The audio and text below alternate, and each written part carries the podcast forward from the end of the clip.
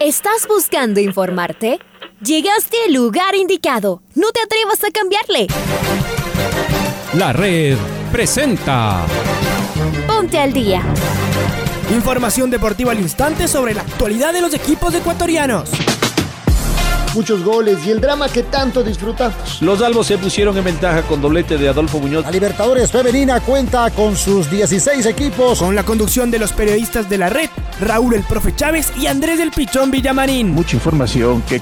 Amigos, amigas, hola, hola, ¿qué tal? ¿Cómo les va? ¿Cómo están? Tengan ustedes muy, pero muy buenos días. Último día del octavo mes del año. 31 de agosto, día miércoles. Señoras y señores, ¿cómo les va? Un abrazo grande. Esperamos que este mes haya sido lleno de bendiciones y que septiembre, que arranca mañana, sea un eh, mejor momento en cada una de sus actividades. Les saluda Andrés Villamarín Espinel, está el señor Leonardo Durán en los controles. Tengan ustedes el mejor de los días. Arrancamos con los titulares de esta noche. Independiente del Valle recibe a Melgar en la semifinal de ida de la Copa Sudamericana. Del fin de Manta se quedó sin director técnico. Félix Torres estará fuera de las canchas al menos dos semanas. El Atlético Paranaense le ganó a Palmeiras en la semifinal de ida de la Libertadores.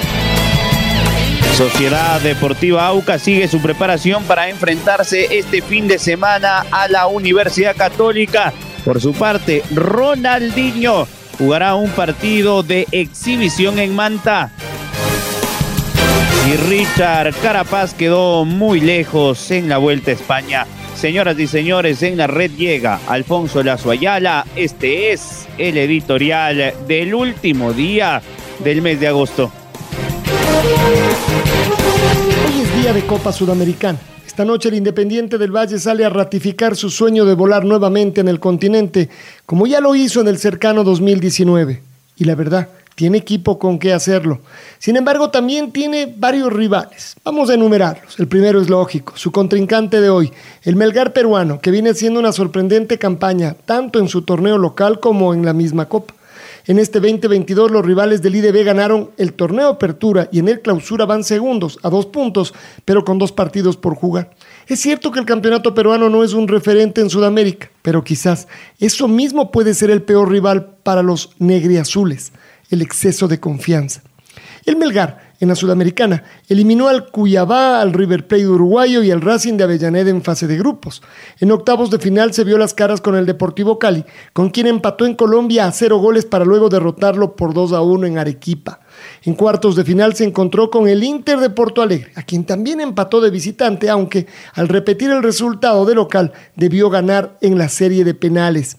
Es un visitante muy peligroso, de esos a los que hay que trabajar los partidos. Por cierto, tiene el actual goleador de la competencia, Bernardo Cuesta, con ocho goles. El segundo rival del IDB es su muy duro calendario de este último mes con los tres torneos en llamas. Eso sí, con muy buenos resultados en todos. Tuvo que rotar su equipo y en general lo hizo con éxito el técnico Martín Anselmi. El último fin de semana sí decidió guardar a la mayoría de los titulares. Y aunque el trámite no fue malo, el resultado sí. De todas formas, su equipo titular llegará más completo para esta noche. Su falta de gol también podría ser preocupante y es su tercer rival. Su última goleada la consiguió en el cierre de los cuartos de final de la Sudamericana frente al Táchira, pero de ahí en más todo fue muy apretado. Los festejos aparecen a cuentagotas y está claro que por los antecedentes de su rival deberá intentar una diferencia importante de goles.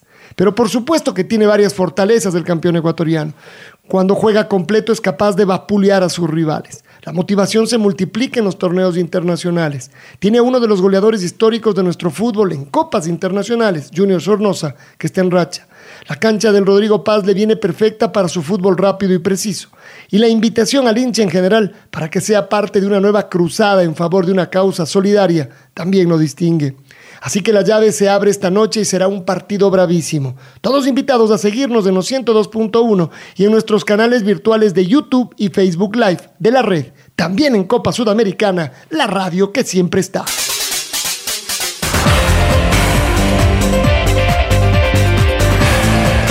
Técnico Martín Anselmi prácticamente habría definido ya el once titular para recibir esta noche a partir de las 19.30 al elenco del Melgar. El equipo sería con Moisés Ramírez en el arco, línea de tres en defensa, Mateo Carabajal, Richard Schunke y Luis Segovia, para que por los laterales, los carrileros, eh, aparezca por derecha el chileno Matías Fernández y por la zurda Joaner Chávez. En el medio campo, Farabelli, Marco Antonio Angulo y Fernando Gaibor. Arriba la presencia de Junior Sornosa y de Jonathan Bauman. Así formaría el Independiente del Valle que va en búsqueda de una nueva final internacional. Será entonces el duelo en Casablanca, como ya lo explicaba Alfonso, con un tinte social y con toda la expectativa en el ámbito deportivo de volver a instancias definitivas de la otra mitad de la gloria, donde ya sabe lo que es salir campeón, como lo consiguió en el año 2019.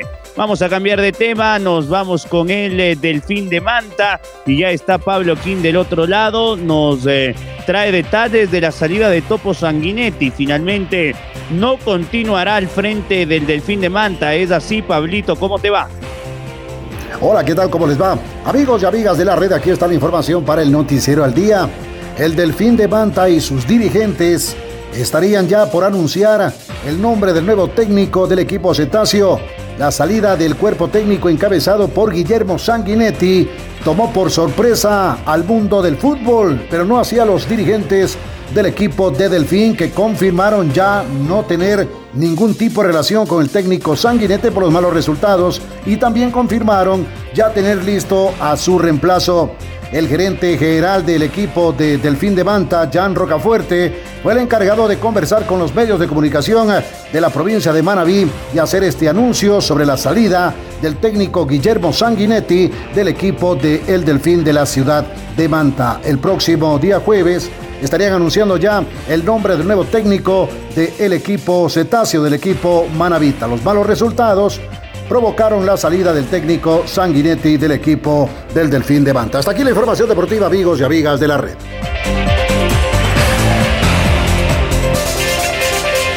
Y vamos ahora con eh, Copa Libertadores de América. Paranaense en Curitiba le ganó al Palmeiras por la mínima diferencia. La revancha será en eh, Sao Paulo, en la cancha del Verdao la semana que viene. Está Domingo Valencia Lazo, nos trae detalles de este, para mí al menos, Domi, inesperado resultado. ¿Cómo te va, Domingo? Bienvenido. Hola Andrés, ¿cómo te va? Ayer el Atlético Paranaense le ganó 1 a 0 al Palmeiras en el partido de ida de la primera semifinal de la Copa Libertadores de América. El Verdado perdió un invicto en la competición de 18 partidos. La última derrota había sido en la edición 2020 4 a 3 ante Defensa y Justicia en Sao Paulo. El gol lo marcó Alex Santana. La próxima semana el conjunto paranaense tendrá que visitar Sao Paulo para jugar en el Allianz Parque el encuentro de vuelta. Mientras tanto que esta noche a las 19 horas con 30, Flamengo visitará a Vélez en el José Amalfitani en Buenos Aires en la segunda semifinal de la Copa Libertadores. Nos pasamos a la Copa Sudamericana porque a la misma hora, acá en la capital de la República, en el Rodrigo Paz Delgado, el Independiente del Valle recibirá la visita del Melgar de Arequipa de Perú en el partido de ida de la primera semifinal de la Copa Sudamericana. Mientras que el segundo torneo de clubes más importante del continente jugará su segunda semifinal este jueves, también a las 19 horas 30 en Goiânia. El Atlético Goianiense recibirá al Sao Paulo de Brasil en el partido de ida de la segunda semifinal. Los encuentros de vuelta se jugarán la próxima semana, los mismos días y a la misma hora, pero con cambio de localía. Informó para el Noticiero al Día, Domingo Valencia. Andrés, vuelvo contigo, Estudios Centrales. Muy bien, eh, Domingo, fuerte abrazo para ti y vamos ahora con Aucas porque el elenco de Farías se prepara a doble jornada para medirse este domingo a la Universidad Católica en Atahualpa. Los orientales siguen invictos en Liga Pro y esperan mantenerse en la punta una fecha más. Está Maite Montalvo, ella nos eh, trae detalles del ídolo del pueblo. Maite, bienvenida, ¿cómo estás? ¿Qué tal Andrés? ¿Cómo estás? Un fuerte abrazo para ti. Seguimos con mucha más información deportiva para todos ustedes y seguimos hablando también del Aucas, el líder del torneo nacional en ocho fechas y de hecho eh, ya empezaron los entrenamientos de esta semana, tuvieron un día de descanso, el equipo está eh, completo, obviamente con estas bajas de que no va a poder contar una fecha más con Richard Mina, también la expulsión de Francisco Friusewski y Sergio López, esto que se dio en el último partido que fue frente a Guayaquil City. Las estadísticas que presenta también el Aucas para los próximos partidos, al menos un partido que va a ser muy interesante el domingo frente a la Católica de visita, es que en las últimas 13 jornadas el ídolo del pueblo ha sido el equipo que más puntos ha sumado. En las últimas 13 jornadas, Aucas ha logrado sumar 31 puntos, el equipo que le sigue es Independiente con 26 unidades y después la Católica con 25 junto a Liga Deportiva Universitaria. Así que es el equipo que más puntos ha sumado. En Liga Pro desde que llegó César Farías se encuentra invicto no ha perdido. El partido que perdió fue justamente en Copa Ecuador, así que hay muchos puntos altos y como les digo, Aucas regresó a los entrenamientos con toda normalidad, con estas bajas en cuanto a expulsión y a la espera de lo que pueda hacer en los próximos días, llevarles mucha más información de la actualidad del equipo de César Farías, que es el líder, que retomó la punta y que sin duda en el partido frente a Católica dará, dará mucho de qué hablar. Así que regreso contigo, Andrés, compartiéndote este dato de que en, los últimos, eh, en las últimas 13 jornadas el Aucas también es el equipo que más puntos ha sumado, el equipo más ganador y lo que se viene en cuanto a los entrenamientos que van a ser a doble jornada. Regreso contigo con muchas más noticias.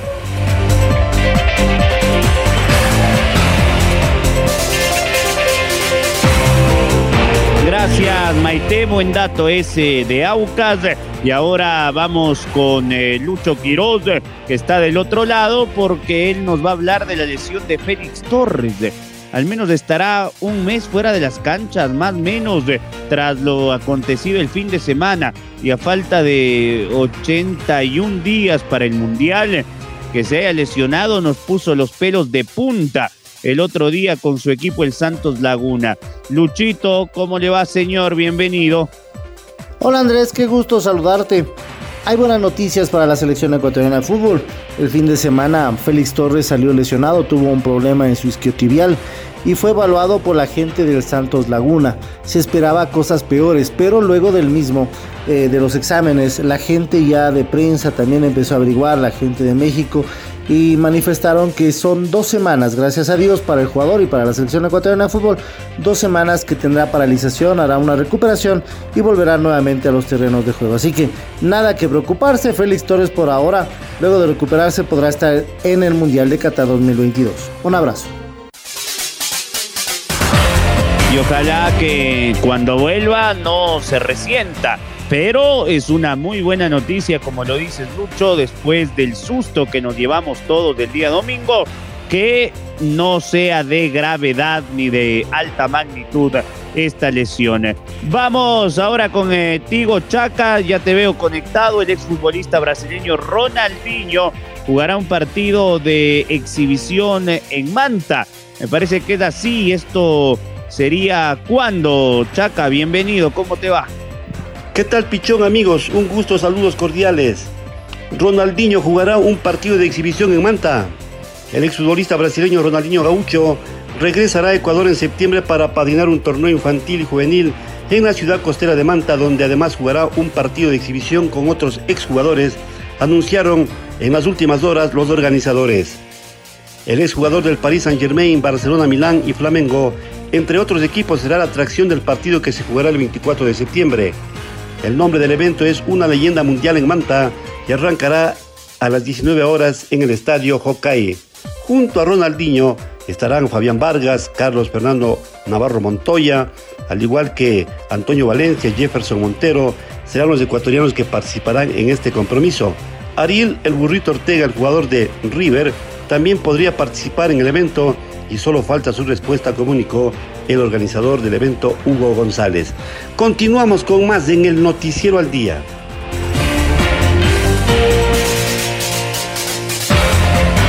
Mira tú, el burrito Ortega, de venir eh, Ariel Arnaldo, de seguro confirmo mi presencia en Manta. ¿ah? Muy bien, vamos ahora con ciclismo. La décima etapa de la Vuelta a España se desarrolló con una contrarreloj individual que fue ganada por Renko Ebenepoel. Tras su primera victoria, el belga mantuvo la camiseta roja que le pertenece al ser líder de la clasificación general. Hoy la competencia continúa con una nueva etapa, Dana. Eh, Marquito Fuentes, eh, ¿cómo le va? Bienvenido. ¿Qué tal Andrés? Amigos amigas de la red, qué gusto saludar con ustedes a esta hora con información de lo que nos dejó la décima etapa en la Vuelta a España 2022 que continúa con su desarrollo. Esto después del segundo día de descanso que se cumplió el pasado día lunes. La competición eh, retomó la décima etapa que se disputó entre las localidades de Elche y Alicante con una contrarreloj individual que tuvo un recorrido de 30.9 kilómetros y fue exigente debido a las condiciones climáticas, sobre todo pensando en eh, la humedad que existió durante todo el trayecto.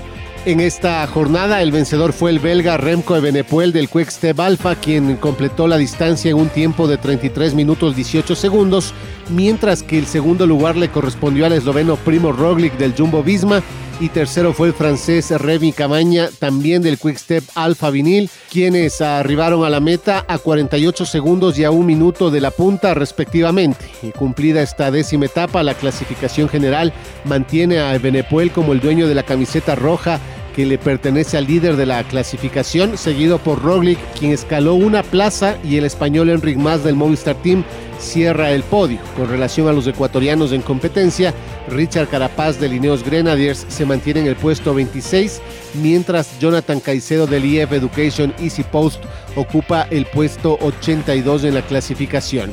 Esta jornada que iniciará en instantes nada más eh, tendrá el desarrollo de la decimoprimera etapa que será en un recorrido plano entre el Pozo Alimentación y Cabo de Gata sobre un total de 191.2 kilómetros en una etapa que tendrá como punto más destacado un sprint bonificado muy cerca de la meta. Esto es lo que les podemos informar a esta hora, amigos amigas. Les invitamos a que sigan en sintonía de la red. Nosotros nos reencontramos más adelante con mucha más información. Un abrazo grande para todos, que disfruten de una excelente jornada.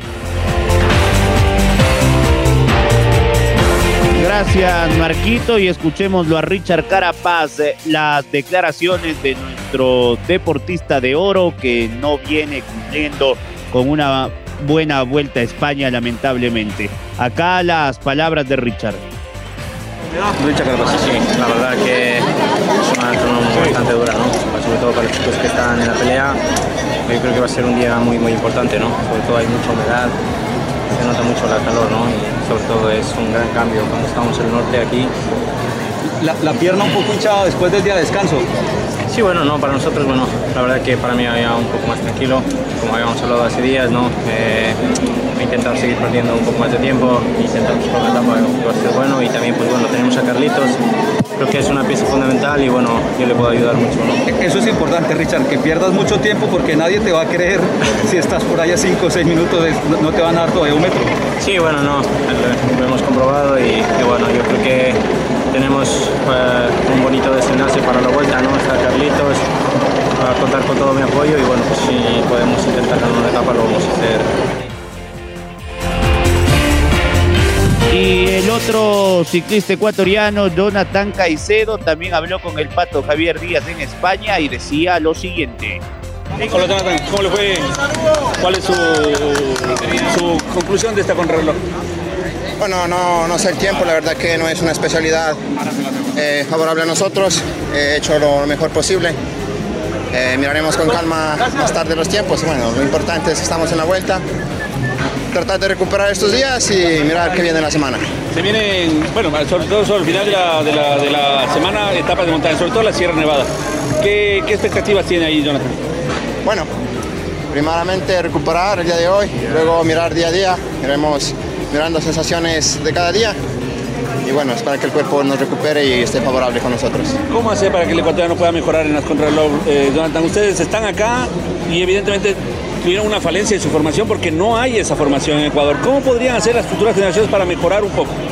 Bueno, yo creo que el llamado de atención viene ¿no? para toda la Federación Ecuatoriana de Ciclismo, para Ecuador más que todo, eh, la organización de muchas carreras, sobre todo con esta especialidad y, bueno, lo importante es que se generen escuelas de ciclismo, carreras en Ecuador, vuelta a la juventud de, para jóvenes, la vuelta al Ecuador y tener esta disciplina, ¿no? Y bueno, creo que eso viene un tema organizativo de parte de Ecuador. ¿Cree usted que con, con eso en su formación ustedes de acá hubieran tenido una desventaja menor? Bueno, creo que se mejor- mejoraría bastante, ¿no? Amor? Eh, es una disciplina a mejorar y bueno, creo que tenemos que una grande tarea para Ecuador. Gracias, Jonathan. Jonathan Caicedo.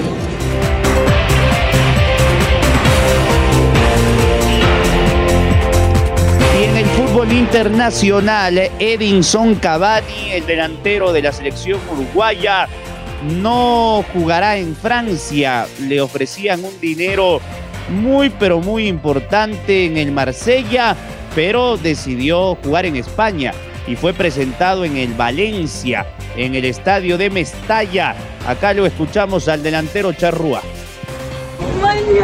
Paguita valenciana. Creo que va a haber tiempo de probarla, así que primero quiero instalarme, quiero instalarme, tratar de... de ¿Deseando debutar? Sí, también. Sí, ¿Contento también. con la energía de Mestalla? Sí, sí, sí, la verdad que muy, muy lindo, lo he vivido ayer, una experiencia hermosa y bueno, y acá estamos tratando de seguir los pasos para, para prontito estar juntos con, con ¿Y el toda la primer día en gente Paterna? ¿Cómo? Primer día en Paterna, sensaciones. ¿Dónde aquí? Sí, aquí. Paterna, disculpa. Este no lo sabía. Este sí, primer día, primer día aquí. Muy bien, la energía con los compañeros, con todo, el entrenador.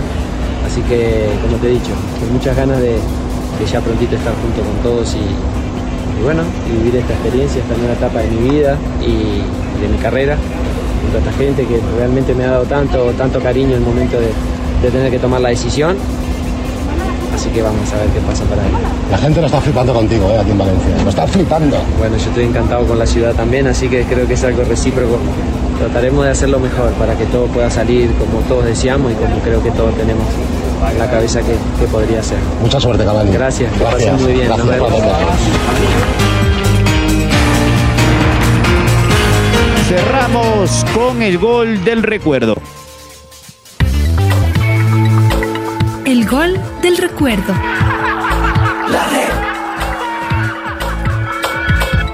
31 de agosto del 2019, el IDB enfrentó a la Universidad Católica, vigésima cuarta fecha de la primera etapa en el Atahualpa. Los negros-azules se impusieron 1-0 con este gol de Cristian Dájome. Acá los relatos de Domingo Valencia y comentarios de Reinaldo Romero. Luis Segovia le entregaba a Jorge Pino la pelota, justo se le levantó cuando iba a dominar. Después la hizo bien Anthony Landazzo y Steven Franco. Se viene el Independiente, le pedía Torres, no lo vio. Se viene Franco todavía, le pide preciado por el sector derecho. Ya se demoró, ya se volvió a armar la defensa de la Universidad Católica. Se viene el Cachorro Mera cerca del área, abre en la izquierda, altura de la. las 18 yardas, se viene Cristian Dájome, lo sacó a pasear a Chalá, Dájome la metió en el área solito Franco, ahí está, la tocó Dájome, gol, ¡Gol! ¡Gol!